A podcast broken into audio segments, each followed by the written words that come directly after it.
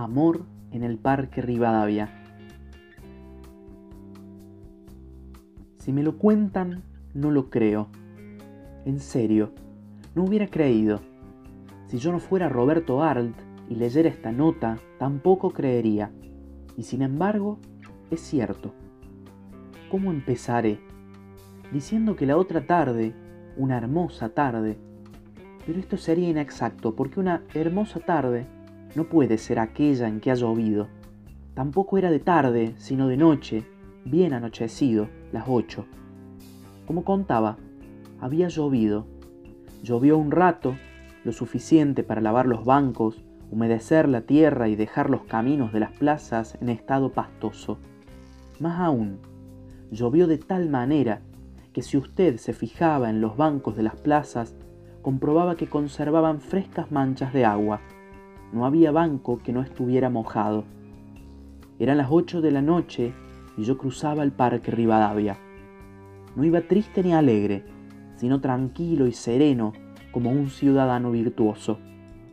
Alguna que otra pareja se cruzaba en mi camino y yo aspiraba el olor a los eucaliptos que flotaba en el aire embalsamándolo dulcemente, o mejor dicho, acremente, pues el olor de los eucaliptos deriva del alquitrán que contienen y el olor del alquitrán no es dulzón, sino amargo. Como decía, iba cruzando el parque hecho un santito, las manos sumergidas en los bolsillos del perramus y los ojos atentos.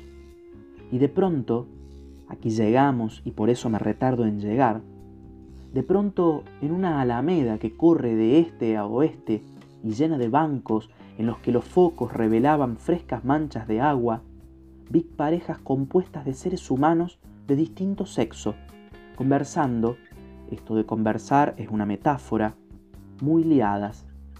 ¿Se dan cuenta ustedes? No solo no sentían el fresco ambiente, sino que eran hasta insensibles al agua sobre la cual estaban sentados. Yo me hacía cruces y me decía, no, no es posible. ¿Quién va a creer esto? No es posible.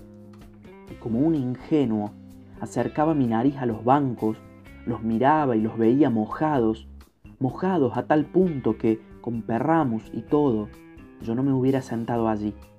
Y las parejas, como si tal cosa, cualquiera hubiera dicho que en vez de estar diciéndose ternezas sobre una dura madera mojada, reposaban en cojines de Persia rellenos de plumas de grulla rosada y no era una pareja. Pareja que de haber sido una nos hubiera podido hacer exclamar, una golondrina no hace verano.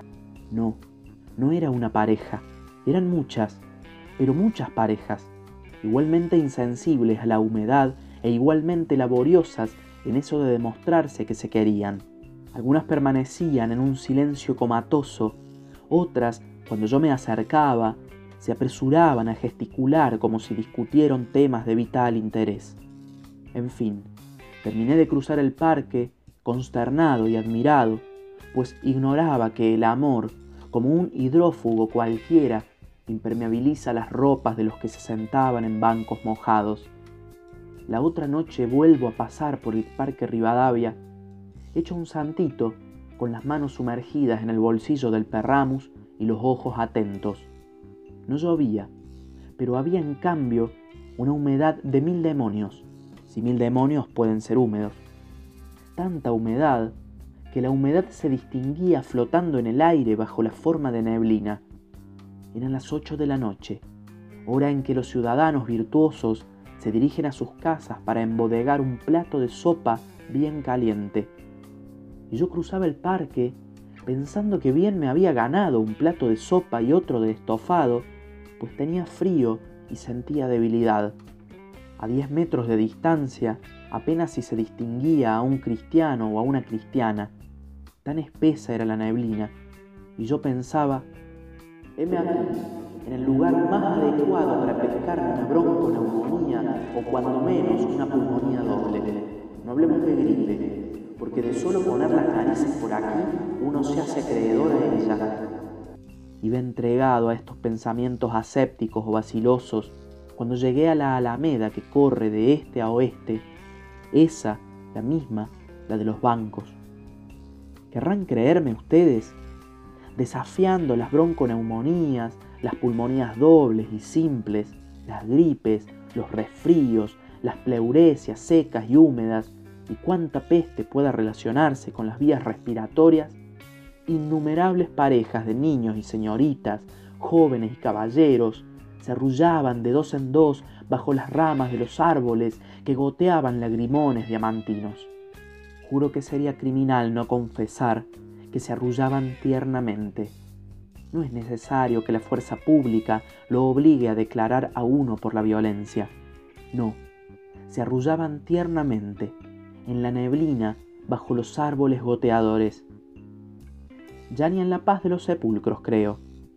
No creo en los efectos de la lluvia, de la neblina, del viento, del frío ni del diablo. No creo en la paz ni en la soledad de nada.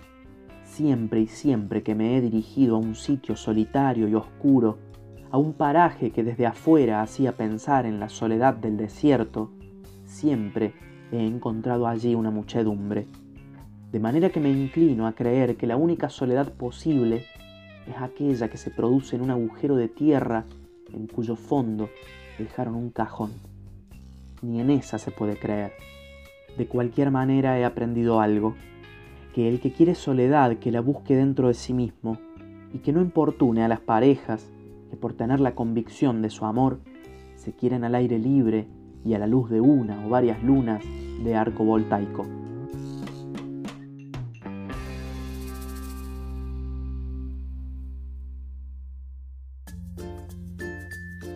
La literatura nos acompaña a lo largo de toda nuestra vida, pero nunca imaginamos que un día nos acompañaría al caminar por la calle, al correr por el parque, mientras hacemos la comida o cuando esperamos en la cola del súper. Esto es Remordosain, tu podcast de audiolibros.